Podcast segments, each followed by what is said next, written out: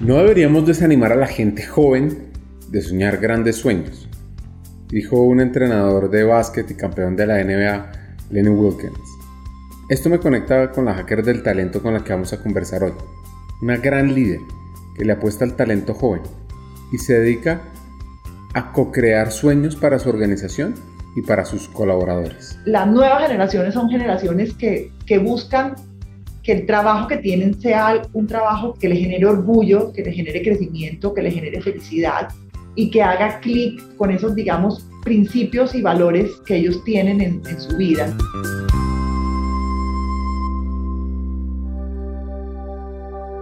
Hackers del Talento, más que un podcast, es una comunidad. Una comunidad que aprende a partir de las historias de CEOs, de líderes de talento humano, de influenciadores y pensadores donde ellos nos comparten sus aprendizajes, sus historias de vida, para que juntos humanicemos las compañías en América Latina. Disfruten el episodio.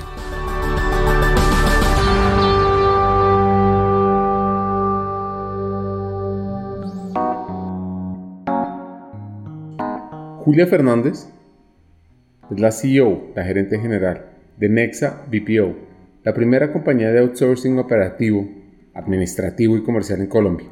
Julia es de Cincelejo, una ciudad llena de energía en la costa colombiana, y ella es la hija mayor de una familia compuesta por cuatro hijas.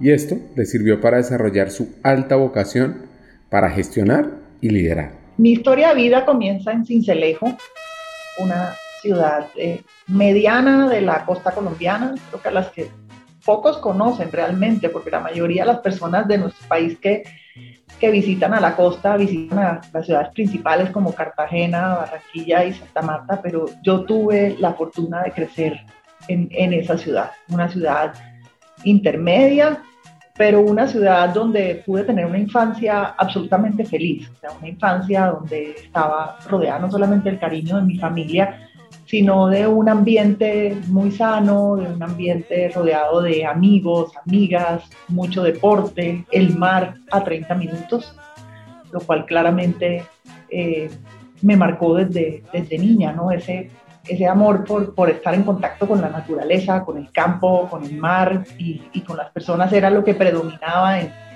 en mi infancia. Soy la mayor de cuatro mujeres, una familia claramente dominada por, por las mujeres fue el entorno en el que yo, en el que yo crecí. Eh, mi papá era ingeniero civil, pero pese a ser costeño, ingeniero civil, constructor, era un hombre tremendamente respetuoso de, la individualidad de, de, la mujer. A diferencia tal vez de lo que ocurría en otras, en otras familias donde las niñas eran eh, súper protegidas o las niñas eran educadas para ciertas, para ciertas labores o para ciertos roles en su vida. En mi casa había un papá que siempre creyó que las mujeres teníamos que tener un, un papel importante. Bueno, de paso igual le tocaba porque con cinco mujeres en la casa él no tenía muchas, muchas opciones distintas. Siempre muestra su alegría al recordar sus raíces, las cuales unen dos mundos, las montañas y la playa. Lo bueno de esa mezcla es que generó una calidad humana que aplica día a día. Como dice el antiguo poeta griego Sófocles, la obra humana más bella es la de ser útil al prójimo. Sí, él era, era un hombre bien, bien distinto al común de, de, los hombres de, digamos, de ese grupo social al que pertenecíamos. Era cero machista, eh, absolutamente preocupado siempre porque sus hijas nos educáramos bien. Yo recuerdo la palabra de tienen que ser profesionales, tienen que ser autosuficientes desde que era muy niña. él, siempre nos educó pensando, pensando en eso. Y era un hombre eh, de esos que no llegaban a la casa a sentarse a que las cinco mujeres lo atendieran, sino un hombre que básicamente eh, ayudaba en la casa, cocinaba, eh, nos ayudaba con las tareas, nos llevaba a, los, a las actividades de deporte, a las actividades culturales. Entonces, entonces digamos que costa, mar, Caribe, un entorno tremendamente eh, y socialmente sano alrededor, alrededor mío en, en la infancia pero también una casa donde no predominaba el machismo. Esa, esa era una diferencia muy grande entre la casa en la que yo crecí y de pronto el resto de las familias que había un poco, un poco a mi alrededor. Entonces, esa infancia, digamos que se siguió desarrollando ahí, estudié en un colegio eh, de niñas, católico, eh, supremamente conservador, eh, muy juiciosa, la mayor de, de, tres hermanas, pues eso implicaba que desde pequeña me tocara tener como un rol de liderazgo, de la mayor de la casa tiene que cuidar a las hermanitas, entonces eso, eso pasaba mucho alrededor mío, un papá muy querido, muy cercano, y una mamá también muy preocupada, muy pendiente, muy cercana a sus hijas y, y muy trabajadora siempre. Eso, eso también era otra cosa que, que, marcaba como esa infancia alrededor mío. Era una mujer que no, no terminó su carrera porque se casó muy joven, pero todo el tiempo la había haciendo algo. O sea, ella tenía un almacén de ropa, después vendía muebles, después montó una platería y, un negocio en el que vendía elementos para la mesa y la decoración de las, de las casas, pero fue alguien que nunca se quedó que nunca se quedó quieto, o sea, que siempre buscó como de alguna forma estar activa comercialmente y, producir. Entonces, pues obviamente con, una mamá activa, comercial, y productivamente y un papá cero machista, pues era muy difícil que las cuatro mujeres fuéramos distintas. Entonces siempre fuimos muy orientadas a, a sacar nuestros temas adelante, a ser profesionalmente activas. Eso, eso siempre se vio desde la infancia, se notó en nuestra, en nuestra casa. La inspiración de Julia tiene que ver en gran parte por su abuela materna Lola su abuela era originaria del Líbano, ese país del Medio Oriente que es reconocido por su multiculturalidad y por esa gastronomía exquisita. Lola fue un ejemplo para Julia. Esta matrona logró sacar adelante una familia compuesta por cinco hijos. Había otro componente importante en esa, en esa familia y era un poco ya más mi familia ampliada. Mi mamá es descendiente de, libaneses, entonces con nosotros vivía una, abuela que era un personaje espectacular. Esa abuela, eh, Lola, se llamaba nuestra abuela, o por lo menos era el nombre que usaba al traducir su nombre original al español. Eh, era una mujer que también había trabajado, porque había quedado sola con cinco hijos a los 25 años. Entonces ella también trabajaba, era una mujer supremamente activa, era una mujer muy culta, eh, hasta el punto que, que, llamaba mucho la atención cuando éramos pequeñas, nosotras nos preguntábamos, nuestra, íbamos a las casas de las otras amigas y las abuelas todas tenían una Biblia o, un rosario en la mano y nuestra abuela tenía el periódico y un libro.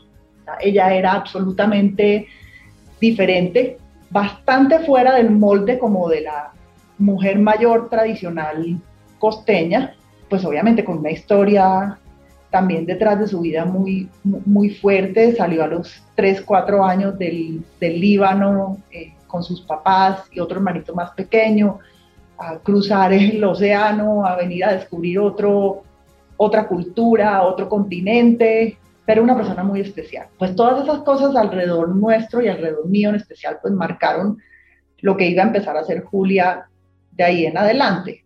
Claramente, a diferencia pues como de, la mayoría de las mujeres de mi generación en una ciudad intermedia como Cincelejo en la costa, pues yo no iba a ser una de esas personas que, que iba de pronto a casarse muy rápidamente o a tener muchos hijos y a dedicarse solamente al hogar, sino que en mi vida muy probablemente iban a pasar cosas distintas porque venía como marcado en ese entorno en el que crecí.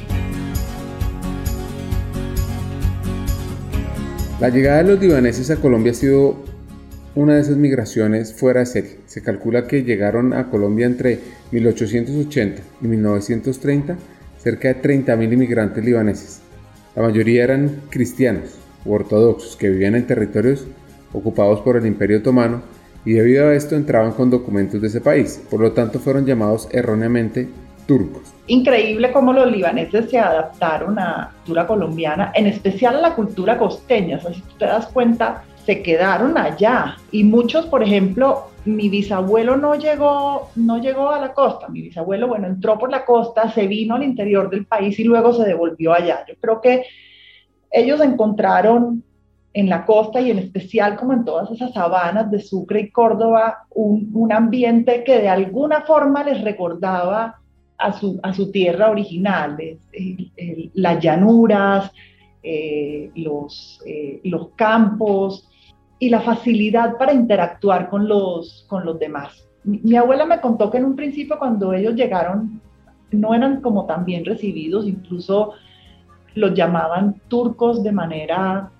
de manera despectiva, pero poco a poco fueron metiéndose eh, eh, dentro, dentro, digamos, de la, de la sociedad y dentro de la región, hasta el punto que tú hoy en día vas a cualquier ciudad de la costa y así como venden en, una tienda o en un puesto de, arepas, arepa de huevo y empanadas, también hay kibbeh.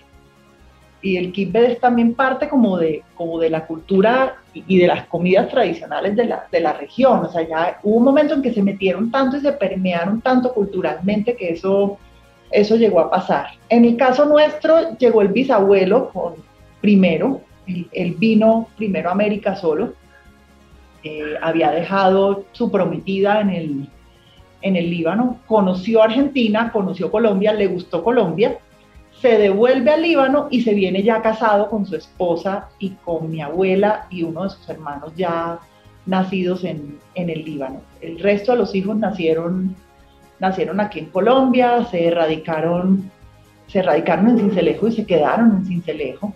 Eh, y allí había como esa casa grande a la que todos llegábamos, o sea, llegaban los hijos, pero después empezamos a llegar los nietos, eh, y durante muchos años fue como la casa a la que íbamos a almorzar los fines de semana, a la que obviamente compartíamos algo muy tradicional en la, en la cultura libanesa y es ese, la tradición de la cocina árabe y de la mesa. Eh, eso era eh, un manjar literalmente todos los, todos los fines de semana. Eh, exagerados realmente, porque la, mesa árabe tiene que ser una mesa abundante. Eh, y si no comes suficientemente bien en términos de que comas de manera abundante, eh, estás haciéndole un desaire a tu, a tu anfitrión. Eso es un poco como, la, como, como lo que existía allí culturalmente. Esa mesa con el tiempo, cuando ya los bisabuelos murieron, yo todavía era muy pequeña, se pasa a la casa de mi mamá. La casa de mi mamá y la casa nuestra empezó a ser como ese eje al que la familia llegaba, los que ya no vivían en Cincelejo eh, iban a comer o, pasaban allá cuando llegaban de vacaciones, etcétera. Entonces como que la tradición siguió, siguió allí en esa mesa llena de, de delicias árabes que de vez en cuando todavía recordamos en reuniones, en reuniones familiares. La infancia y adolescencia de Julia fue muy acelerada, asumió sus responsabilidades académicas a tal punto que a los 15 años ya se encontraba haciendo la universidad, pero eso no la dejó disfrutar del mar, de su querido Golfo de Morrosquillo, una zona del Caribe colombiano fuera de serie, donde incluso les cuento, ahí tuve mi primera novia. Pero bueno, volviendo a la historia, entré al colegio muy pequeña, la verdad. O sea, yo ahora miro lo que pasó con mi hijo y mi hijo entra primero a los 7, 8 años. Yo a los 5 años ya estaba en primero. A los 15 años estaba graduándome del colegio y buscando universidad. Entonces como que todo fue muy, muy rápido. Y no, la verdad, una infancia bien feliz, contenta. No era la más pila en el colegio. A veces me devuelvo hacia atrás y digo, eh, pudiera ser parte también de que era demasiado niña, ¿no? Era, era demasiado niña y tal vez uno tan niño a veces no, no entiende la importancia eh, de, profundizar en algunas cosas, pero tampoco fui nunca una mala, una mala estudiante. Es más, era de las que siempre se ganaba las medallas por ser juiciosa y extremadamente disciplinada. Eso sí, siempre, siempre lo fui infancias en la playa, todos los fines de semana al Golfo del Morosquillo, a Tolú y a Cobellas, ese era nuestro plan, y en vacaciones hacia Cartagena. Entonces también seguíamos mucho con, con el mar cerca, con el Caribe cerca, eso fue siempre como mi, como mi infancia, luego llegó ya la época de la preadolescencia, amigos, etcétera, hasta que ya muy rápidamente 15 años terminé el colegio, empezando a los 16 años ya estaba en primer semestre en la universidad, entonces, ¡pum!, cambio.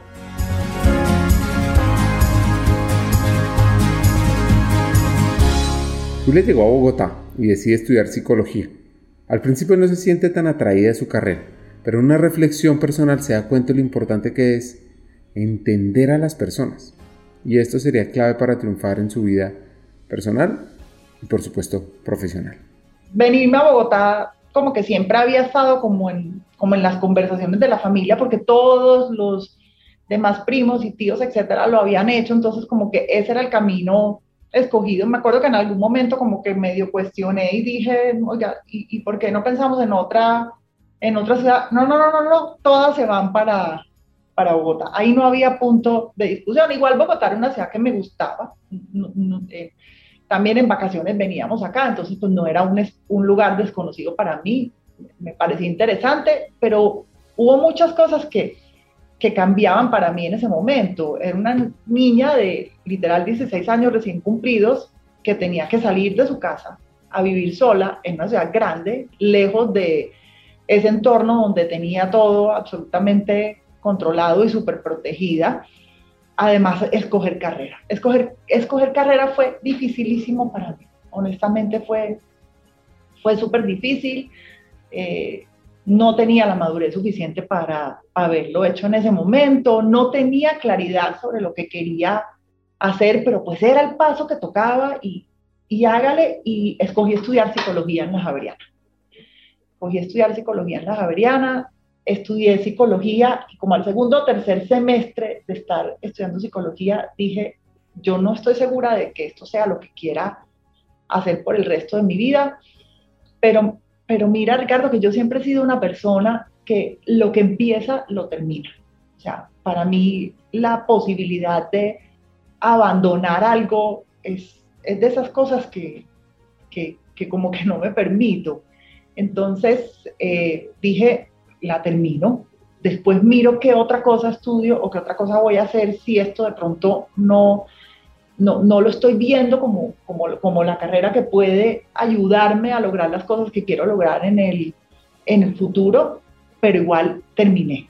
Terminé y una vez mira, miraría hacia atrás y diría, oiga, se arrepiente de haber terminado la carrera si no estaba segura de que era lo que quería hacer y la verdad es que no. Psicología es una carrera súper chévere, es una carrera que me ha servido un montón. O sea, si uno quiere hacer otras cosas, esas otras cosas siempre involucran personas y entender a las personas es, es toda una ciencia y para eso me sirvió estudiar, estudiar psicología, para entender el comportamiento del ser humano, para entender cómo eh, motivar, eh, gestionar y liderar adecuadamente equipos de personas, entonces en ese sentido no, no me arrepiento, pero sí, pero sí claramente no me veía eh, en la práctica clínica, ni en la práctica educativa, ni en la práctica social, o sea, yo no, yo no pertenecía a ese, a ese mundo. Entonces, allí cuando ya empecé a terminar, dije, tengo que empezar a tomar decisiones distintas con mi carrera, porque si quiero lograr cosas distintas y no quedarme como marcada pues como la psicóloga que además normalmente como que nos marcan y nos dejan como en un solo rol a nivel de las organizaciones y, no ven que las psicólogas tengamos capacidades para hacer cosas, cosas diferentes. Entonces empecé a buscar otras, otras cosas en que, en que prepararme y afortunadamente entre lo que estudié y las oportunidades profesionales que se me presentaron, la vida me fue mostrando espacios, espacios distintos. Me gradué en el 92 salí en 92 de la, de la Javeriana de Psicología, muy joven también, o sea, tenía 21 años, era, era chiquita realmente. Pensé en algún momento eh, en irme a estudiar afuera, dije, es ahora, tengo 21 años, no he empezado a trabajar, es el momento para irme. Me acuerdo que apliqué en España y en Canadá, pero me salió una oportunidad de trabajo súper chévere, entonces como que dije, no, arranquemos a trabajar y luego más adelante voy viendo cómo, cómo logro eh, ese siguiente paso a nivel, a nivel educativo.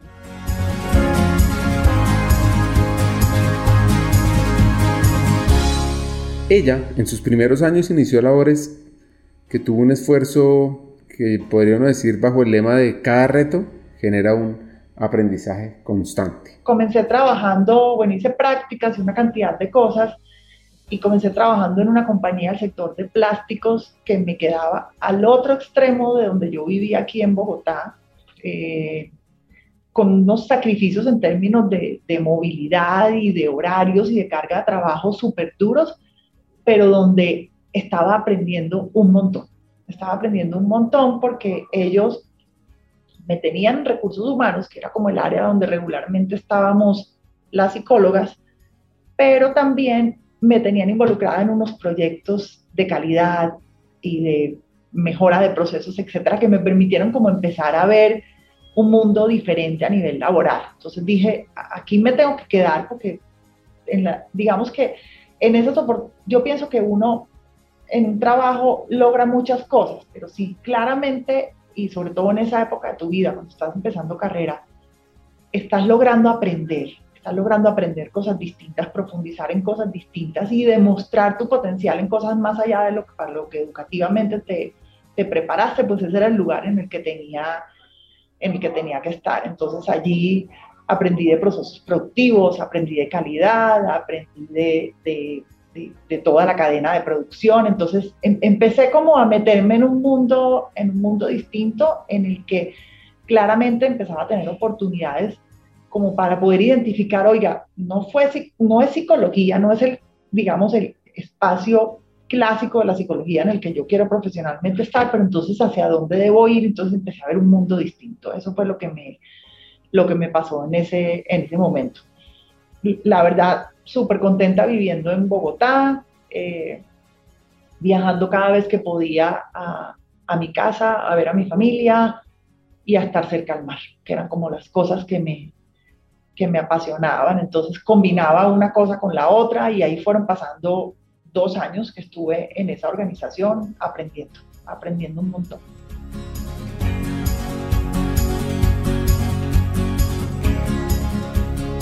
Una llamada le cambió la vida. Pero, pero, pero, ese es el fruto de haber dejado una huella en las personas. Y uno podría decir de tener una visión estratégica. Seguía en el área de talento humano, seguía haciendo algunas cosas como de ese mundo natural que tenemos las psicólogas en las organizaciones, pero ya estaba un poco más metida en, oiga, cómo desde aquí usted se va a acercar a procesos, a gestión de la calidad y a entendimiento de lo que sucede en el, en el negocio. Entonces ahí comienza a pasar y ahí ya viene lo que yo llamaría como como esa oportunidad de oro que se me presentó a nivel profesional y fue que alguien que había conocido en esa empresa como consultor me llamó y me contó, oiga, viene, viene a Colombia un nuevo servicio que se llama la telefonía celular, nadie sabía de qué estábamos hablando en ese momento. Hay una compañía que se ganó la licencia y estamos armando el primer grupo de personas que vendrían a trabajar a esa empresa. Me acuerdo que yo fui como casi que la persona número 15 o 20 que entró a trabajar a lo que se llamaba móvil en aquel, en aquel momento, sin absoluta idea de en qué me estaba metiendo. O sea, no sabía que era telefonía celular, no conocía el mundo de la tecnología ni de las telecomunicaciones, pero con la claridad de que allí había como un espacio de donde tú puedes descubrir cosas distintas y eso a mí me llamaba poderosamente la atención. Entonces, arranqué hacia allá, eh, y cuando llegué dije, pues soy psicóloga, me van a poner a hacer lo que ponen a hacer todas las psicólogas. Venga acá a la montaña de hojas de vida y seleccione gente y entreviste personas. Y, y no, me llevé la sorpresa de que esas personas que me habían conocido habían visualizado en mí la capacidad para poder ayudar dentro de un equipo de trabajo que iba a desarrollar la red de servicios y la red de oficinas a nivel, a nivel nacional. Entonces, arranqué un proyecto interesantísimo, porque era un proyecto en el que me acuerdo que trabajábamos de lunes a domingo, más de 15 horas al día, pero lo hacíamos con tal pasión y con tal empeño por sacar ese tema adelante que, que, no importaba, no importaba, pese a que en adición Ricardo pues era, e, era joven, tenía amigos, salía de fiesta, tenía paseos, no, esto era tan, tan interesante que que por un momento como que casi que dejaba esas cosas al lado porque aquí era mucho lo que estaba, lo que estaba haciendo. Recuerdo que, que vinieron las personas de los Estados Unidos que eran los que nos iban a enseñar en qué negocio nos habíamos metido y, y me dijeron, mañana hay que capacitar a 50 personas para explicarles qué es telefonía celular. Y yo, pero espera un momento que la primera que no sabe soy, soy yo, léase este manual y mañana, y mañana hablamos. Así fue, fue súper, fue súper rápido, pero a la vez interesante, una etapa en la que no solamente estaba descubriendo un nuevo servicio y, y una tecnología que además claramente iba a llegar a cambiarnos la vida a los colombianos, como realmente pasó, sino que adicionalmente yo estaba empezando como a descubrir capacidades profesionales y personales que tenía que podían llevarme a generar cosas distintas. Entonces, ese proyecto se volvió un proyecto increíble, donde no solamente tuve compañeros con los que construimos cosas maravillosas, sino con los que además tenemos una amistad que hoy, 20 años después, sigue sigue súper fuerte y cercana, donde trabajé con líderes que que, me enseñaron muchísimo, que me dieron muchas responsabilidades y me ayudaron a lograr las cosas que, que siempre había querido lograr y liderada por una mujer. En ese momento esa compañía tenía una presidente mujer eh, y era una mujer increíble, inspiradora, eh, con una pasión por trabajar que no había forma de que todos los demás no, no, no la siguiéramos. Entonces, todo eso como que generaba un entorno en el que yo me sentía absolutamente feliz. Eh, aparte de eso, arranqué con ellos y con un equipo pequeño de personas, abrí toda la red de servicios a nivel nacional. Entonces, viajé por todo Colombia, desde Cúcuta hasta Pasto, desde eh, todo el centro del país, toda la costa, llegando a cada ciudad, a contarle a cada ciudad qué era la telefonía celular, generando trabajo, abriendo oficinas y generando una una sinergia que, que, fue, que fue bien interesante. Eh, me acuerdo que una de las cosas que además más me gustó en ese momento, porque pues ya llevaba como siete años viviendo en Bogotá y obviamente pues cuando ya tú te vienes a vivir acá, paso un par de veces al año a la costa, pero pues me había alejado un poco de, de, mis raíces. Me alegra mucho volver allá, me alegró mucho volver allá. Parte de mis misiones fue, váyase seis meses a abrir abrir eh, el espacio eh, y las oficinas de la costa y, conocí incluso una costa más allá de la que yo había conocido. La cultura entre Cincelejo y Cartagena es muy cercana, pero yo nunca había ido a La Guajira, yo nunca había ido al norte-norte, entonces conocí toda, toda la región y, interactué con unas personas increíbles. Es, eso se volvió un proyecto largo de, de ese reto de las oficinas, vino también el reto de, de montar el asterisco 611, el call center o la línea de servicio, aprender de todo el mundo del call center, que, qué es, qué es un call center, qué es una PBX, qué es lo que tenemos que hacer, qué es lo que tienen que hacer las personas, descúbralo y, y hágalo. Allí me enganchó este mundo del, del, contact center, desde allí, desde allí empecé. Eh, bueno, luego volví un rato con ellos en recursos humanos, luego pasé a la parte administrativa, luego pasé a la parte comercial. Recuerdo que gran parte de las cosas que a mí me encantaba de trabajar allá era que cada año me tenían en un rol, en un rol distinto. Y, eso era algo que, que, me impulsaba, que me motivaba y que me tenía en un constante aprendizaje. Y pues ya metida allí, empecé como a mirar, oiga, a mí estas son las cosas que me gustan, esto es lo que quiero hacer, me, me encanta administrar, me encanta gestionar proyectos, me encanta la parte comercial, entonces empecémonos ahora sí a preparar académicamente en cosas distintas. Y comencé a estudiar, a complementar aquella formación muy linda eh, y muy formadora que tenía en psicología con, con un par de especializaciones, una especialización en mercadeo, una en alta gerencia, eh, finanzas para no financieros, porque las psicólogas o los psicólogos somos cero educados para, para trabajar en con cifras y, y, allí me fui formando, me fui formando en un, en un mundo distinto, en un ambiente distinto, pero un ambiente que me ayudó a crecer muchísimo en lo personal y en lo, y en lo profesional. Hagamos una pausa. Hackers del Talento busca humanizar las compañías, compartir experiencias y mejorar la realidad laboral en Hispanoamérica. Necesitamos de una comunidad, porque solos imposible. Así que tu apoyo es fundamental. ¿Cómo? Compartiendo nuestros episodios por WhatsApp, por las redes sociales, suscribiéndote a nuestras plataformas y comentando. Ya hay varios que se han montado en esta comunidad. Gracias a Crip Bogotá por tu apoyo y cerramos esta pausa. Continuemos con el episodio.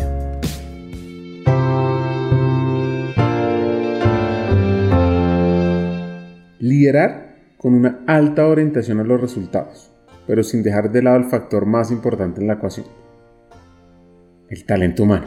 Es por eso que Julia vio la necesidad de capacitarse y aprender más sobre las diferentes ciencias administrativas.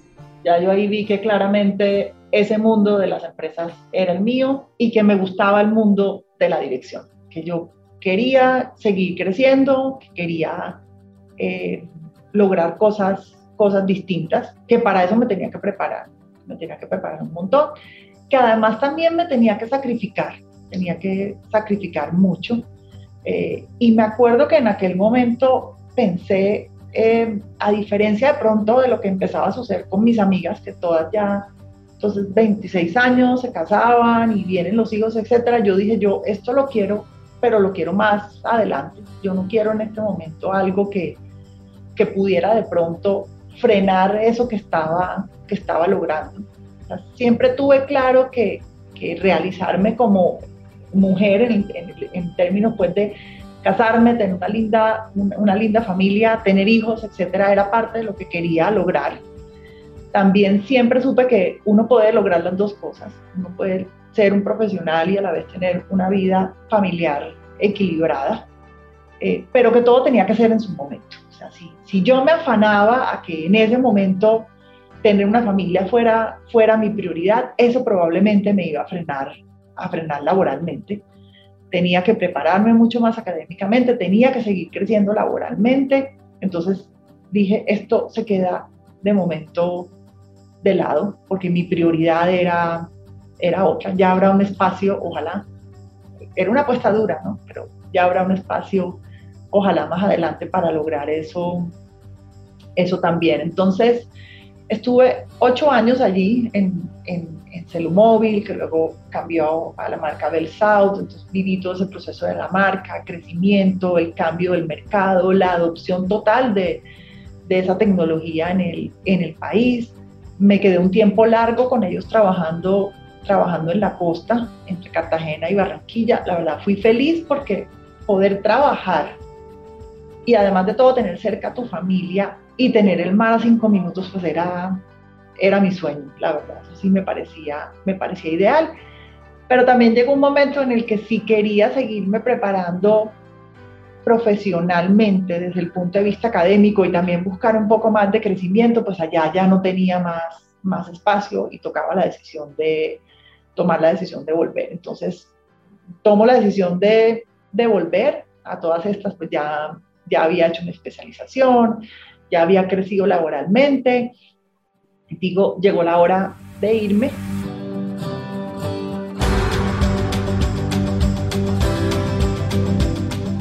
Julia tenía claros sus ideales y objetivos personales. Es por eso que decidió tomar una decisión que iba a catapultar su vida personal.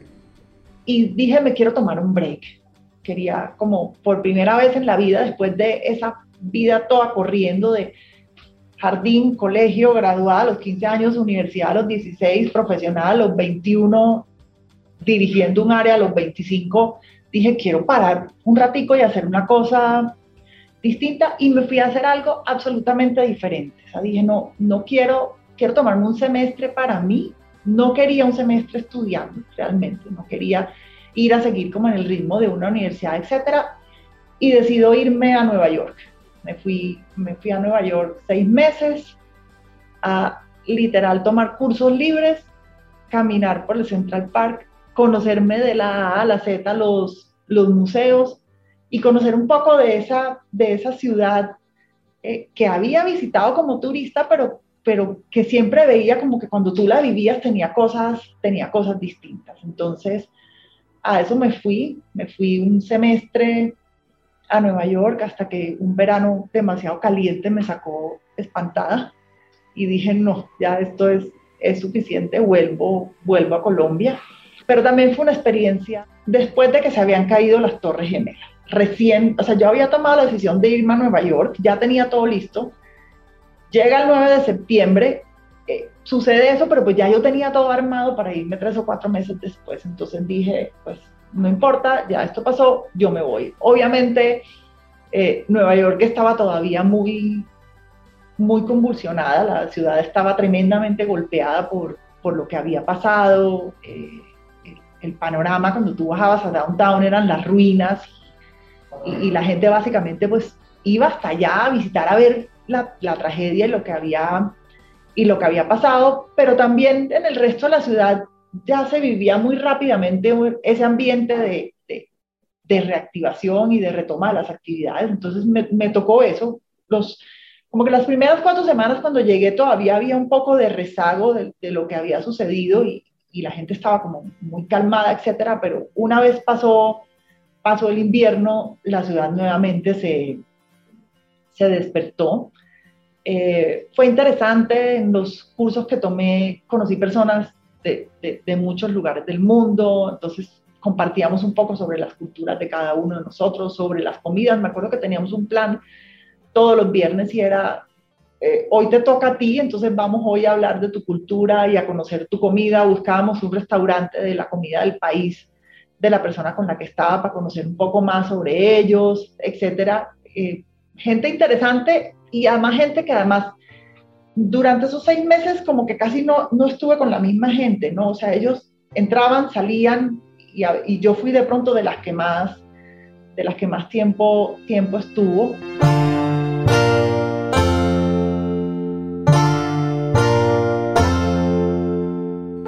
Esta hacker decide irse a Nueva York.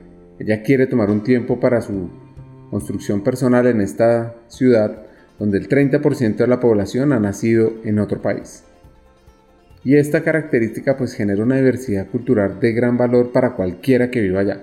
Conocí totalmente la ciudad, me la caminé toda, me dediqué a, a cada museo, a cada espectáculo, a cada biblioteca, etcétera. Me, me pareció interesante. Aprendí mucho sobre no solamente ese mundo que se vive en Nueva York, sino sobre la cultura de todas esas personas con las que interactué durante ese tiempo eh, y personalmente aprendí a estar sola, que era algo que nunca me había, me había pasado. O sea, tú, cuando tú creces en una casa con eh, gran familia árabe, cuatro hermanas, papá, mamá, después te vienes a la universidad a estudiar con 80 amigas, eh, porque eso era el núcleo de, de, la Javeriana. Luego te vas a trabajar con estos grupos increíbles de personas que éramos amigos realmente más que compañeros. Yo nunca había estado realmente sola. Entonces, al principio recuerdo fue durísimo. Fue durísimo eso que yo decía, me equivoqué, yo no me debí venir tanto tiempo eh, eh, sola a esta, a esta ciudad, pero, pero pasado como ese choque inicial de háblate y respóndete a ti mismo, porque hasta eso a veces decía, como volviendo loca, yo me hablo y me, me respondo. Es parte de esas cosas que te pasan cuando pasas tres o cuatro días totalmente solo.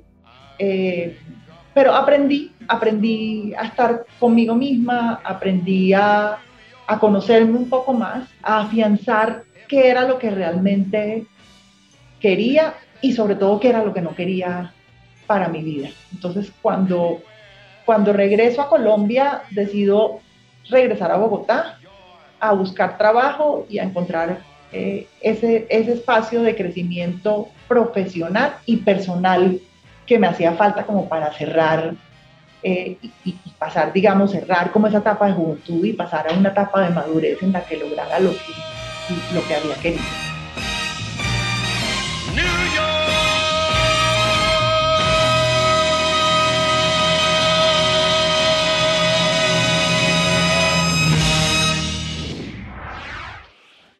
Aquí viene una historia interesante y es que ella nos cuenta cómo el amor de su vida siempre estuvo ahí y que la vida le permite que todo se dé en el momento clave. Me encontré de nuevo con mucha suerte. Yo pienso que a uno en la vida se le presentan muchas oportunidades y, y, parte obviamente de tu madurez te lleva a tomar o no las decisiones adecuadas. Acá yo llegué y a los tres días tenía una oferta de trabajo, entonces eso fue guau porque fue llegar de una a enrolarme a trabajar. En ese momento me ofrecieron entrar a trabajar a un contact center, a la gerencia comercial. Entonces dije, listo, a mí esto me gusta, lo conozco, vamos a empezar a meternos ya no del lado de las, de, las compañías prestadoras de servicios, sino del lado de los operadores de, de contact center. Me reencontré con mis amigos de la universidad, con aquellas personas con las que había compartido los años anteriores cuando había estado solamente en Bogotá, y me reencontré con quien había sido mi mejor amigo en la universidad y hoy en día es mi esposo. Yo me reencontré con él después de muchísimos años de, de amistad, de ser realmente muy buenos amigos, incluso tan amigos que recuerdo que la persona cuando llegué de Nueva York que me recibió en el aeropuerto y me dijo, ven, aquí está, te prestó este teléfono porque no tenía teléfono para estar en Colombia, te he mirado apartamentos en tal lugar, era él. siempre fuimos, siempre fuimos muy cercanos em, y empezamos a andar mucho tiempo juntos, hasta el punto que no me preguntes en qué momento esa relación de amistad de casi 15 años se empezó a convertir en una cosa en una cosa distinta y pues hoy en día estamos, la verdad, felizmente casados, 15 años de matrimonio y un hermoso hijo que creo que nos llena de felicidad a los dos.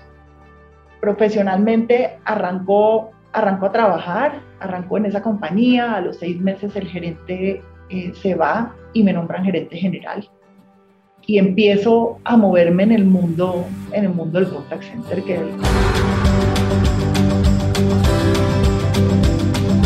Hay un escritor y conferencista, Orrin Woodward, que tiene una frase yo creo que aplica para ese momento de la vida en el que estaba esta hack, y es que los líderes promedio elevan los estándares para sí mismos, los buenos líderes los elevan para otros. Ahora, los grandes líderes inspiran a los demás a elevar sus propios estándares. ¿Y esto impactó el desarrollo del negocio?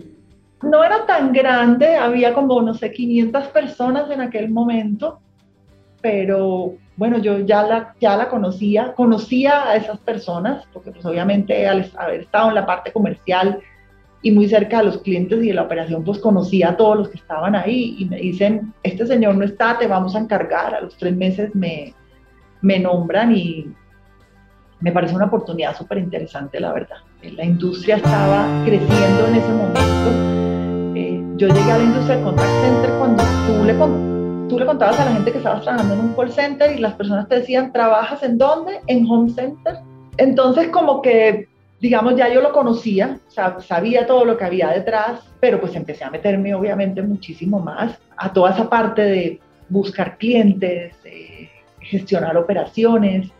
Y había una parte también súper apasionante en el trabajo que hacía y era entender el negocio de cada uno de esos clientes a los que les prestaba servicio. Entonces ya no solamente tenía que saber del sector de telecomunicaciones, que era del que yo venía, sino que además de todo le operaba una aerolínea, entonces entendamos cómo funcionan las aerolíneas, le operaba a tres compañías de consumo masivo, entonces entendamos cómo funcionan las compañías de consumo masivo, a un laboratorio farmacéutico, entendamos también el mundo de la medicina y el mundo de los laboratorios farmacéuticos, entonces era, era bien interesante, la verdad, fue, fue un trabajo súper, súper lindo. Eh, esa compañía estaba pasando por momentos económicos bien difíciles y me acuerdo que dije, pues aquí puedo tomar la decisión de hacerme a un lado y de tener miedo frente a asumir el reto de sacar adelante a esta compañía que estaba al borde de una ley 550 eh, o asumir el reto de sacarla adelante que realmente no lo veía tan,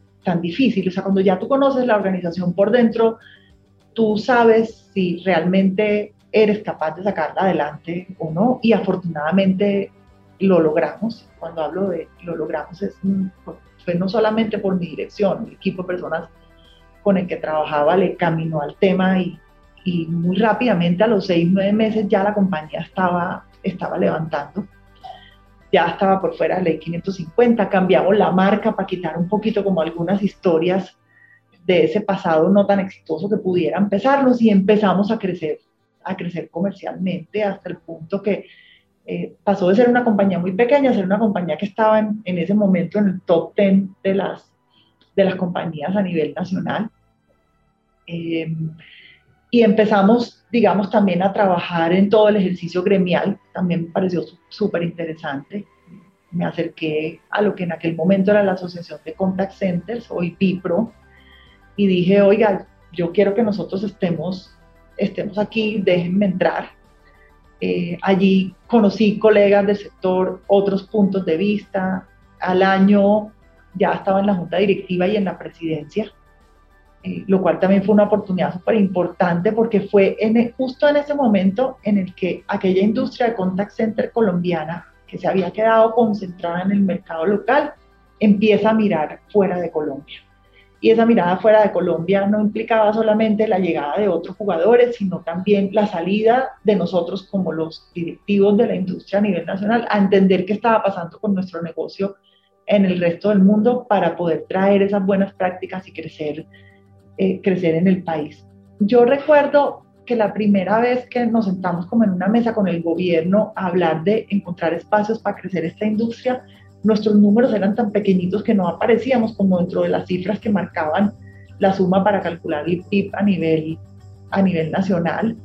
Eh, decíamos, pero ¿cómo hacemos para contarle al gobierno que somos, que podemos ser una industria relevante? O sea, no lo veíamos, éramos tan chiquitos que no, no lo alcanzábamos a ver, eh, pero lo logramos. O sea, en un par de años de, trabajo conjunto con, esos otros líderes de la industria, no solamente logramos que crecieran nuestras organizaciones, sino que logramos poner a Colombia en ese punto de foco como un país que tenía un potencial gigante para la industria de a nivel de la región.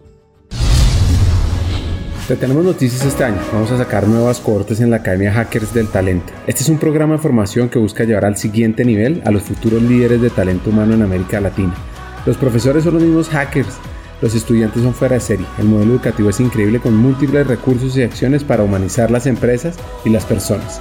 Si quieres saber más, escríbenos por LinkedIn en Banza, me buscas a mí, a Ricardo Pineda Vila, también en nuestra página web banza.co. Sigamos con el episodio.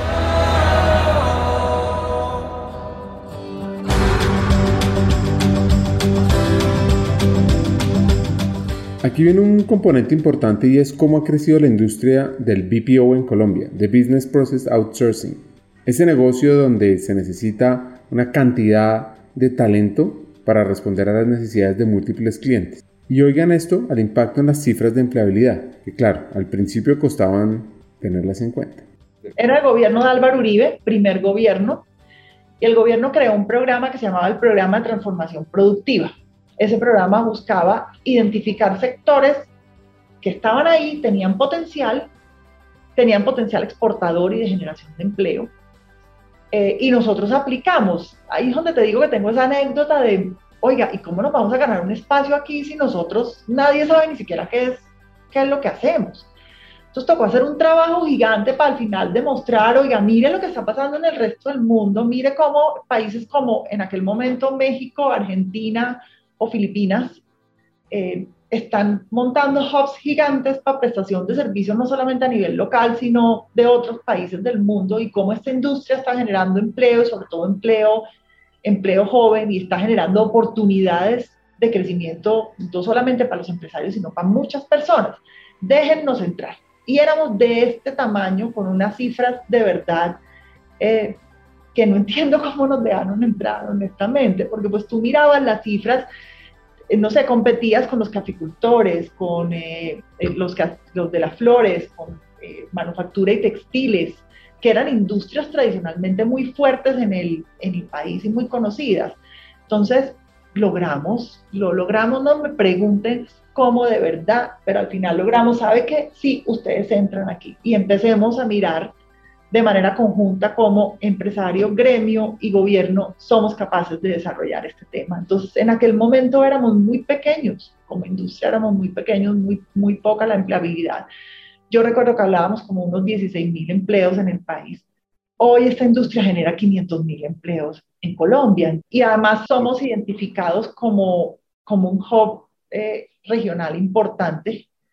Tendríamos que salir a contar quién era Colombia, eh, porque acá, después de una época súper turbulenta en el que país, el país no tenía la mejor imagen, en el que los clientes u operadores internacionales decían, pero me da miedo ir, ir allá, digamos que afortunadamente esa iniciativa coincidió con ese momento en que, en que Colombia sale como de esa época tan, tan, tan terrible en términos de violencia que tuvimos como en los 90 o inicio del 2000 y, y empieza como a, a, florecer una imagen distinta del país y eso hace que venga mucha inversión extranjera, muchas compañías de tecnología también acompañaron ese, ese proceso y pudimos acceder a la tecnología necesaria, eh, el gobierno de la mano y los empresarios, los empresarios trabajando por generar negocios eh, y crecer crecer esta industria, no solamente para el beneficio individual que íbamos a tener cada uno de nosotros, sino para beneficiar el, el país. O sea, fue, fue una época súper interesante, era salir a contar quiénes éramos, qué hacíamos, pero también a ir a aprender qué estaban haciendo y qué sabían hacer mejor que nosotros en esos otros países, de manera que los negocios que hoy en día pudieran estar pensando en mandar a México o Argentina, preferiblemente se vinieran.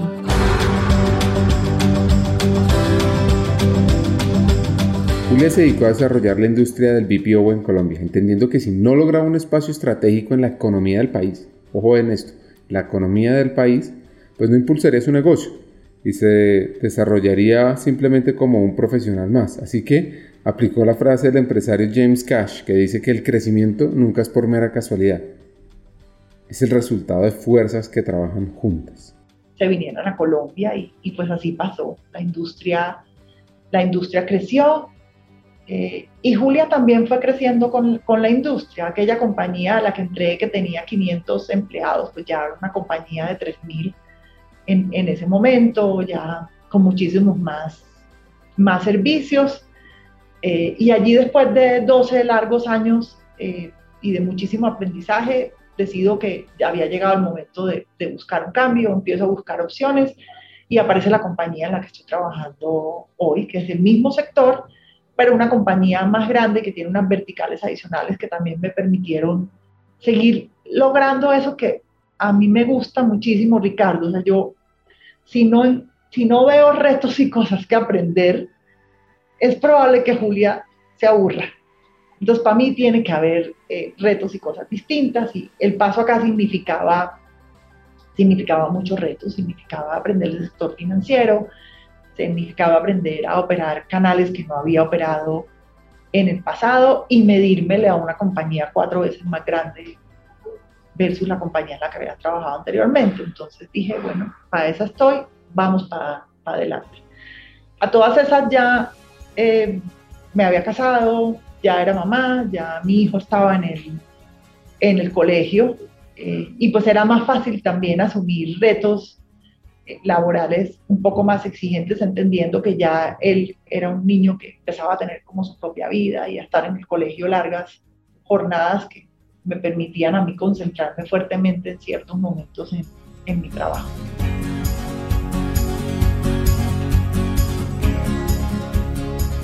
La visión estratégica le ha aportado mucho crecimiento a su negocio y también pues crecimiento a la industria y esto ha permitido generar una consolidación en su vida profesional.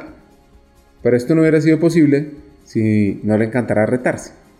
Ventas y Servicios es una compañía que tiene 45 años en el mercado y que se mantuvo durante mucho tiempo como muy cerrada al nicho del grupo empresarial al que pertenecemos. Entonces, cuando tú estás dentro de tu grupo empresarial y te contratan las compañías de tu mismo grupo, pues normalmente no te retas tanto. Eh, parte de lo que queríamos hacer aquí era crecer la compañía, abrirla a nuevos espacios y a nuevos mercados, pero sobre todo... Eh, ganarnos espacio al interior del grupo, no por ser parte del grupo, sino porque nuestros servicios fueran especiales, diferentes y muy buenos. Eso fue lo que decidimos, lo que decidimos hacer. Entonces empezó un proceso muy fuerte de planeación estratégica y transformación de la, de la compañía, transformación de la oferta de servicios, de la oferta tecnológica, de la oferta operativa, crecimiento. La compañía hoy prácticamente factura un 190% más de lo que facturaba cuando la, cuando la recibí. Eh, seguimos generando bastante empleo, son casi 9.000 personas que trabajamos en esta, en esta organización, que tiene una dinámica fuertísima, la verdad, es una organización muy activa, muy retada, porque los clientes a los que atendemos también tienen retos gigantes que nosotros tenemos que acompañar. Y una compañía en la que además me tocó vivir otro proceso de transformación.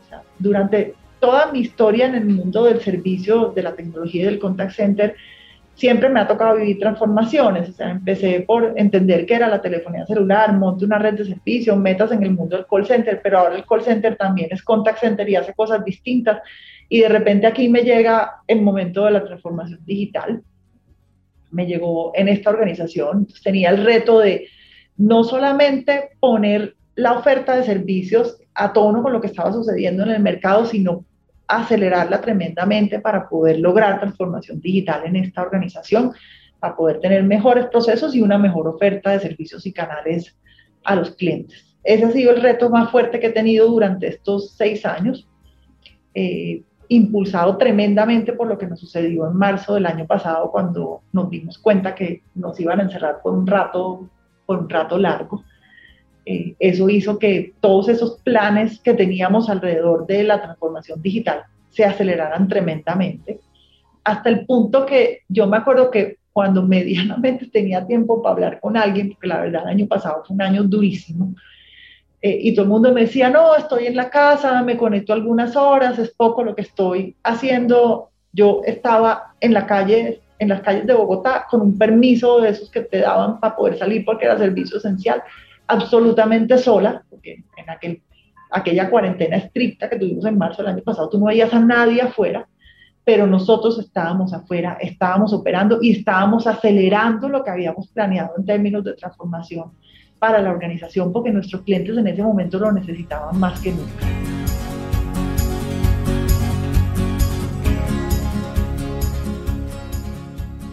La calidad de vida no es solo un indicador que tengan las áreas de talento humano, porque es que en la actualidad las organizaciones vieron una transformación acelerada por la pandemia, lo que generó un impacto en dinámicas operativas, pero sobre todo en asegurar la mejor experiencia para el empleado.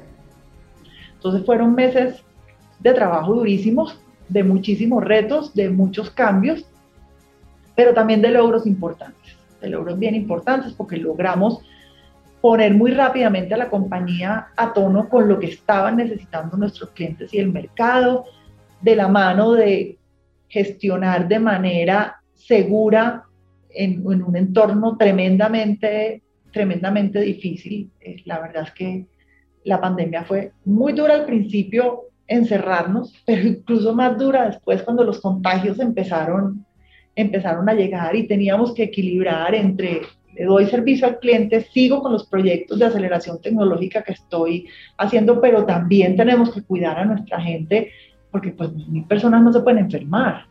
No, no podíamos y teníamos que, digamos, ser, ser, estar en sintonía con, con, lo que como país también estábamos necesitando en términos del cuidado de las personas. Entonces, logramos trabajar de manera, yo pienso, equilibrada. Al final avanzamos, entregamos a nuestros clientes lo que teníamos que entregar.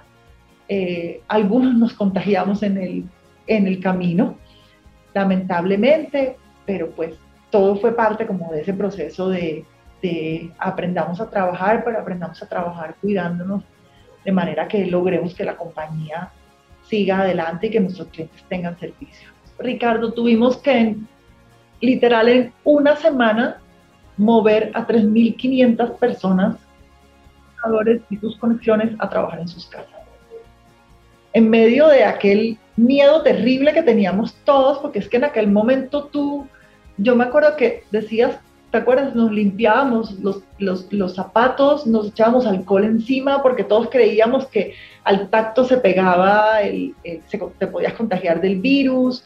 Entonces fue, fue, fue difícil, la verdad. Fue, fueron unas semanas de trabajo durísimo, eh, camiones sacando computadores y organizando toda la logística para para llevar las máquinas a las casas de nuestros colaboradores, porque era, para nosotros era muy importante la seguridad, o sea, no por salir a prestar servicio podíamos poner en riesgo la seguridad de la información de los clientes a los que atendemos. Entonces, los requerimientos en términos del entorno tecnológico alrededor de esas conexiones en las casas son súper estrictos y tocó todo eso armarlo en una semana. A la semana estábamos ya andando. Trabajamos, yo creo que 24 horas durante esas primeras dos o tres semanas hasta que logramos estabilizar la operación, dejar a la gente donde la teníamos que dejar. En algún momento me acuerdo que teníamos la esperanza, no, esto más o menos en un mes se, acaba y hoy, 21 meses después casi, todavía tenemos 3.500 personas trabajando en sus casas. Eh, nos ha funcionado muy bien y ya estamos revisando cómo cómo hacer para que ese sea un modelo permanente para ciertos roles, de manera que podamos tener un modelo híbrido que permita un poquito más de equilibrio entre lo que hacemos y la cantidad de obligaciones y tareas tan duras que tenemos en este mundo del contact center versus un poquito más de tiempo y de calidad de vida para algunos colaboradores que puedan estar trabajando desde sus casas. Eso es lo que estamos trabajando ahora.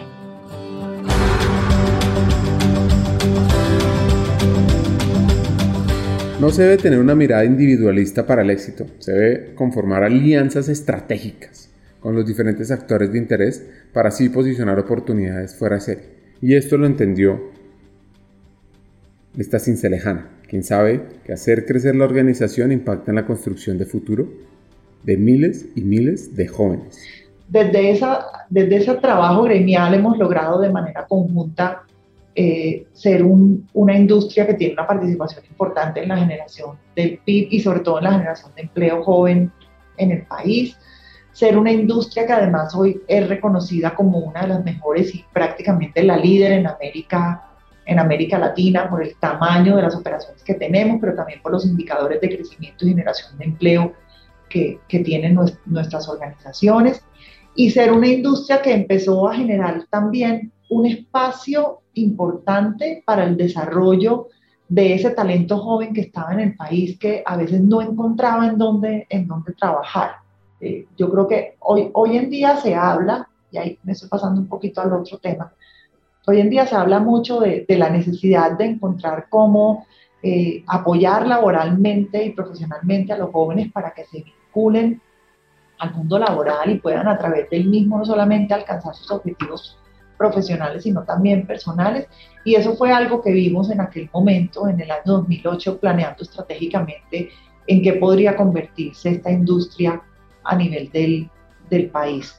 Esta es una industria que recibe a muchísimas personas que son estudiantes, que son personas que apenas están dando sus primeros pasos a nivel laboral y le brinda una oportunidad no solamente de entender cómo es el mundo corporativo, de engancharse laboralmente, sino de aprender de los diversos negocios desde, que atendemos desde la industria de, de BPO eh, y, y crecer, y crecer. Yo he visto en todos estos años crecer un montón de gente en esta, en esta industria y yo creo que eso ha sido bastante gratificante. Y pues como gremio fuimos juntos, tocamos la puerta del gobierno, logramos en aquel momento que nos incluyeran en el programa de transformación productiva, logramos tener visibilidad como un sector que tenía un alto potencial para el desarrollo eh, y el crecimiento de la economía del país. Logramos visibilizar la industria contact center no solo en América Latina, sino en los Estados Unidos y en España, y nos empezamos a convertir poco a poco en unos hubs importantes de atención de llamadas para el mercado eh, de Europa y de los Estados Unidos. Y hoy en día, después de todos estos años, seguimos trabajando así. Seguimos muy alerta de lo que sucede alrededor de nosotros, de las nuevas tendencias, de todo este proceso de transformación digital y evolución tecnológica que vivimos las organizaciones, trayendo constantemente toda esa dinámica, ese conocimiento y esa nueva tecnología al país, de manera que el gremio se mantenga activo y presente. Y eso lo hemos hecho trabajando ahí, trabajando juntos.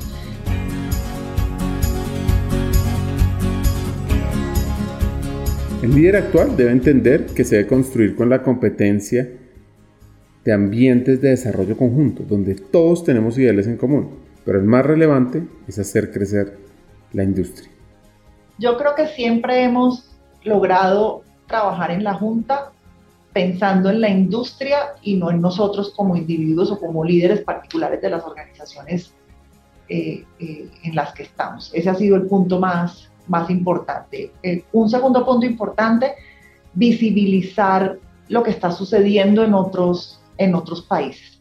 Y el tercero fue plantearnos la meta de, de poner a Colombia en el primer lugar en América, en América Latina. O sea, eso era algo que en aquel momento se veía demasiado retador. O sea, pensar que Colombia en el año 2007-2008 pudiera quitarle mercado a países tan fuertes en nuestra región como México, como Argentina, pudiera haber soñado, sonado algo demasiado ambicioso, pero, pero nunca lo vimos como eso, siempre dijimos, eh, aquí podemos.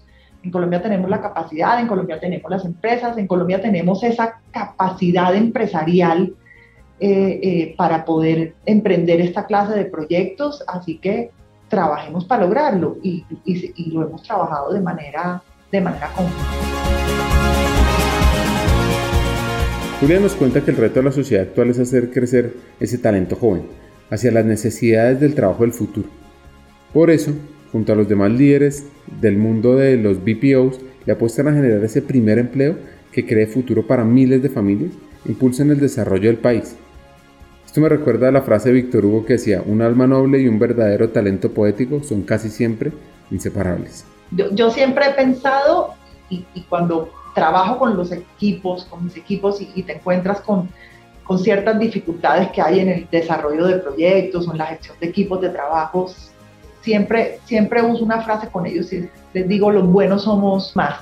Si bien hay de pronto algunas brechas en términos de educación y de competencias y de capacidades que todavía como sociedad tenemos que cerrar para poder tener, digamos, el talento preparado para las oportunidades que hoy en día nos está presentando el mercado, no solamente a nivel local, sino a nivel global.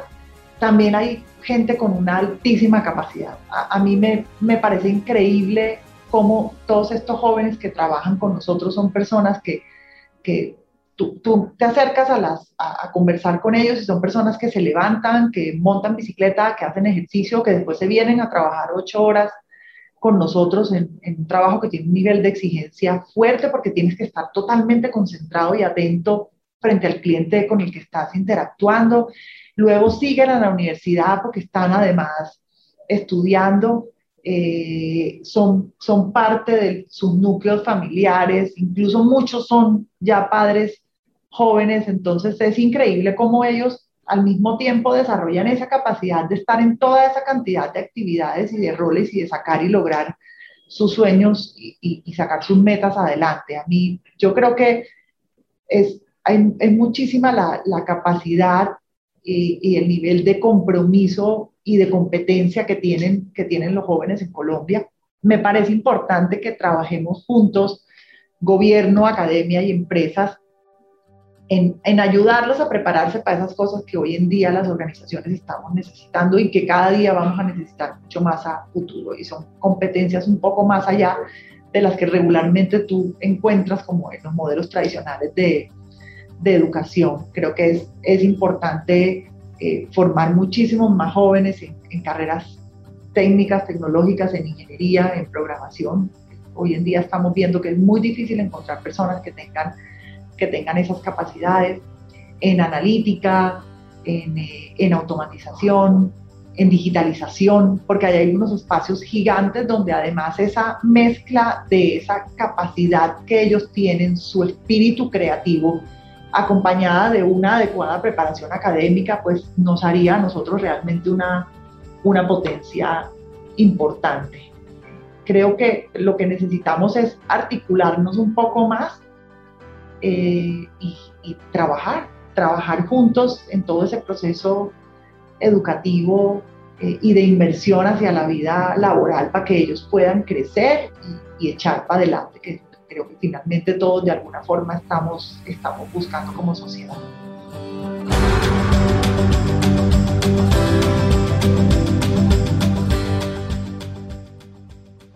Ahora viene un hack fuera de serie para el tema de engagement eh, con el talento joven? Buscan mayormente un trabajo que haga como clic con, con, su sueño de vida, que haga, digamos, que, que, encaje con, con eso que, que, es tu motor interno y tu, y tu esencia. O sea, a diferencia eh, de lo que ocurría con generaciones anteriores, en especial, por ejemplo, los baby boomers, donde, digamos, yo tengo la imagen como de un baby boomer, como alguien que, que, ok, yo llegué a una compañía, ahí está mi escritorio, colgué mi, colgué mi saco y ahí me quedé por el resto de la vida. No importa si soy feliz o no soy feliz, tengo trabajo y mi único objetivo es estar ahí. Las nuevas generaciones son generaciones que, que buscan que el trabajo que tienen sea un trabajo que les, que les genere orgullo, que les genere crecimiento, que les genere felicidad y que haga clic con esos, con esos, digamos, principios y valores que ellos, que ellos tienen en, en su vida. Entonces, es importante crear de alguna forma ambientes de trabajo donde ellos se sientan contentos, donde sientan que están creciendo, donde sientan que esos sueños los están de alguna forma alcanzando, donde tengan espacios para interactuar socialmente con personas de, su generación. Eso es algo que tú notas que es tremendamente importante para ellos. Nosotros en Nexa trabajamos un, un concepto al interior de la compañía y es que en Nexa no trabajamos, sino que workeamos. Eso es lo que hemos, lo que hemos definido como organización. Workear significa que yo vengo aquí porque estoy haciendo algo que me hace feliz, que me ayuda a desarrollar mis competencias, que me ayuda a crecer personal y profesionalmente, que siento que tiene un sentido para mi vida, pero que también tiene un sentido para la sociedad a la que estoy, a, la que pertenezco. Entonces, workear es, es, es trabajar feliz. Eso es, eso es lo que nosotros promovemos al interior de la organización. Sabemos que workear no es fácil. Workear no significa eh, que eh, no tengo responsabilidades, que no tengo compromisos, que no tengo metas que cumplir, ¿no? Eso, sí existe dentro del modelo de trabajo que tenemos, pero eso lo puedo lograr eh, explotando al máximo mis capacidades, trabajando en equipo, trabajando en un ambiente sano, trabajando en un ambiente donde veo crecimiento y donde mis metas se están, logrando. Es eso lo que, lo que buscamos promover en nuestros, en nuestros equipos de trabajo. Tenemos indicadores de rotación interesantes respecto de la industria en, términos generales. La gente que se queda con nosotros es gente que, que permanece bastante en el tiempo. Otra cosa que también hemos visto es que eh, la mayoría de la gente que llega a nuestra organización y que logra como encontrar ese camino que está buscando profesionalmente es gente que se queda y empieza a crecer. O sea, todos nuestros supervisores, jefes de operación, etcétera, son personas que han salido de la operación y que han encontrado cómo crecer y desarrollarse profesionalmente al interior de la misma.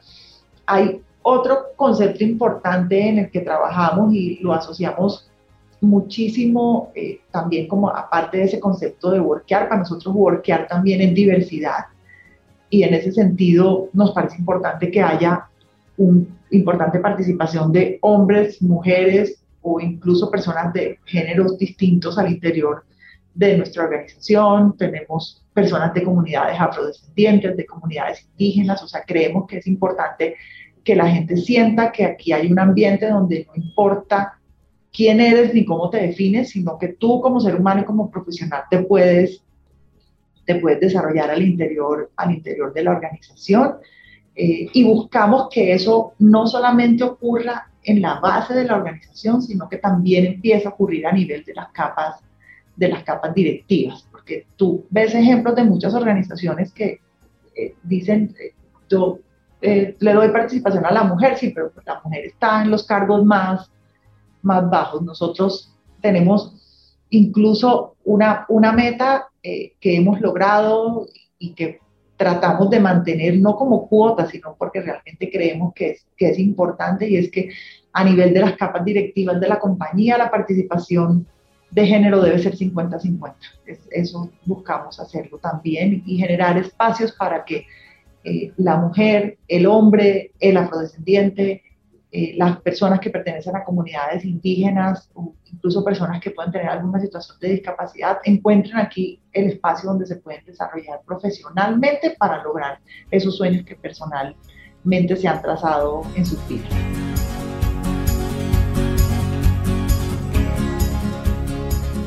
Julia tiene una visión muy clara. Las organizaciones deben generar y promover esos espacios de inclusividad, no solo por la cifra, sino porque todos pueden generar impactar con gran valor los objetivos propuestos. Hay algunos que entran de pronto como a su primero o segundo semestre de alguna carrera técnica. Hay otros que los traemos como aprendices SENA, toman toda la parte lectiva del SENA y luego vienen, hacen sus prácticas aquí y ya se quedan en la organización. Estamos constantemente capacitándolos todo el tiempo los estamos, los estamos preparando, los estamos capacitando porque nos parece importante reforzar de manera fuerte ese nivel educativo con el que, con el que vienen. Yo, cuando te decía hace algún momento que yo creo que es importante articularnos gobierno, academia, empresa, yo, yo pienso que en, en Colombia nos educan muy bien en términos académicos, sabemos muchas cosas, pero no nos educan para trabajar. Y yo creo que sí es importante que de alguna forma los jóvenes salgan un poco más preparados para, para enfrentar el mundo laboral, para continuar su proceso de formación, su proceso educativo, pero que también tengan herramientas que les permitan empezar a, a, digamos, a ser parte de la masa laboral del país, a tener la oportunidad de generar ingresos y de, con, al mismo tiempo que siguen estudiando y se siguen preparando, eh, ser parte de una organización y poder enrolarse rápidamente. ¿Sí, me explico? Yo creo que es, es clave que, que estén más preparados para, para, enfrentar el mundo, el mundo laboral. Eh, hay, hay, algo que tú, que tú notas en estas generaciones y que nosotros nos notamos y que de pronto a veces genera como cierto choque y es que no están normalmente acostumbrados a, tan estrictamente a, a, seguir horarios, a tener indicadores de gestión, a tener un jefe, porque pues han sido jóvenes, se han educado de pronto en casas donde papá y mamá trabajan, entonces pues están con alguien que los cuida o con los abuelos, entonces no tienen como, como mucha, como, como digamos, como mucha disciplina en ese sentido, entonces eso empiezan a aprenderlo aquí. Yo pienso que pudiera ser más fácil para ellos si, si de pronto de alguna forma el proceso educativo en el que vienen lo fuera metiendo en, qué es lo que se van a encontrar en ese mundo laboral y para qué se deben preparar.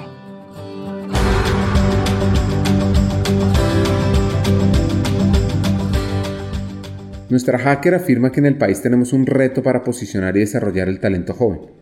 Obviamente se ha avanzado, pero todavía se debe crear una sinergia entre la industria, el gobierno y la academia. Los jóvenes en Colombia representan el 26% de la población y se calcula que aproximadamente 12 millones de personas entre los 15 y los 29 años están ahí, listos para entrar al mercado laboral y hacer un Colombia un país mucho más equitativo, mucho más desarrollado, mucho más productivo. Otro tema importante que veíamos mirando hacia atrás en, ese año 2007, cuando te contaba que como gremio nos estamos a decir, oiga, ¿qué hay que hacer para que Colombia sea una potencia en la industria contact center y? Veíamos que era importante prepararnos eh, preparar un mejor nivel de bilingüismo en el país. Y yo creo que es así, lamentablemente sigue siendo una asignatura, una asignatura pendiente. Si en Colombia de manera juiciosa, en el año 2008, cuando lo planteamos, se hubiera empezado a formar a los niños que estaban en ese momento al colegio para que salieran con un nivel B2 en inglés al momento de graduarse, hoy ya estaríamos graduando generaciones con nivel B2 en este país preparadas no solamente para trabajar en la industria de contact center y BPO, sino para trabajar en muchísimas otras industrias desde Colombia para el resto del mundo. Ahí hay un potencial gigante, pero a la gente hay que prepararla. Hay que prepararla con un mejor nivel de inglés, hay que prepararla en las nuevas tecnologías, hay que involucrarla en todo este proceso de transformación digital, hay que desarrollar en ellos capacidades de innovación y, de, y muchísima más creatividad y de pronto retar un poquito los modelos educativos tradicionales, salirse como, yo digo como salirse del molde, es importante que, que los ayudemos a que estén preparados para salirse del molde, porque además si tú miras su comportamiento social y personal, ellos, ellos mentalmente ya están, ya están ahí, porque a través de las redes sociales y de toda la interacción que hoy en día tienen, ellos están demasiado conectados con lo que está pasando en el mundo, pero tenemos que darles herramientas para que eso se convierta en competencias que los ayuden a vincularse al mundo laboral y a poder a partir de esa vinculación desarrollar lo que ellos quieran y lograr lo que ellos quieran lograr en su vida a nivel personal y profesional.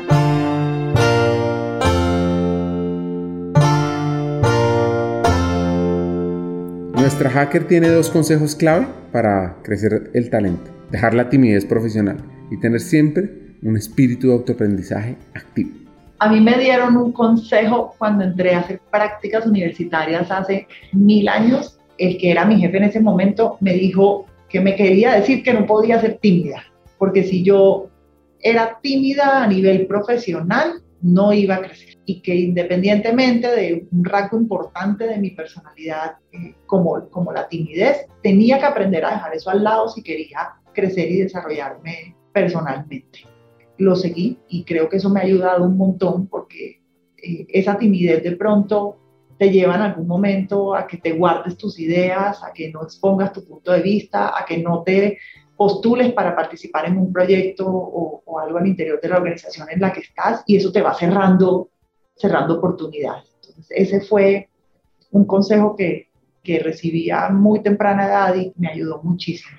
Y uno que yo, que yo daría es, nunca dejen de prepararse y prepararse no significa solamente estar, digamos, mantenerse conectado con el mundo académico. O sea, haces una carrera y, cada X tiempo sigue conectado con la academia formalmente para mantenerte al día, actualizado con las, con las últimas tendencias, conectado con ese proceso de compartir con otras personas en medio de esos espacios académicos y aprender, sino que también hazlo tú de manera autónoma a partir de todo lo que te llega hoy en día. Yo, yo creo que, que si yo me quedo, uno como profesional se queda solamente con lo que, con lo que aprendió en su carrera o con lo que el jefe te da en instrucciones y no te, no te autopreocupas y te automotivas por estarte preparando académica e intelectualmente para asumir nuevos retos, te vas a quedar detrás.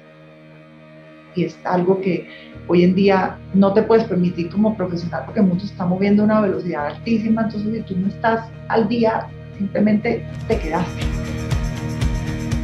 Esta hacker, directiva, madre y constructora de sinergias nos deja muchos hacks para sacar el talento y para desarrollar el liderazgo. Aquí van los tres principales. Uno, para atraer y retener el talento joven se debe generar trabajos que se acoplen a sus sueños de vida, a sus proyectos, 2. El trabajo para el talento joven lo debe conectar con su felicidad personal y el desarrollo profesional. Y 3. Esos jóvenes hay que involucrarlos en todo el proceso de crecimiento de una empresa. Sobre todo, darles herramientas para que ellos generen la innovación, para que se conecten con otras áreas, para que hagan mucho más competitivo el país. Hasta un siguiente episodio y sigamos hackeando el talento.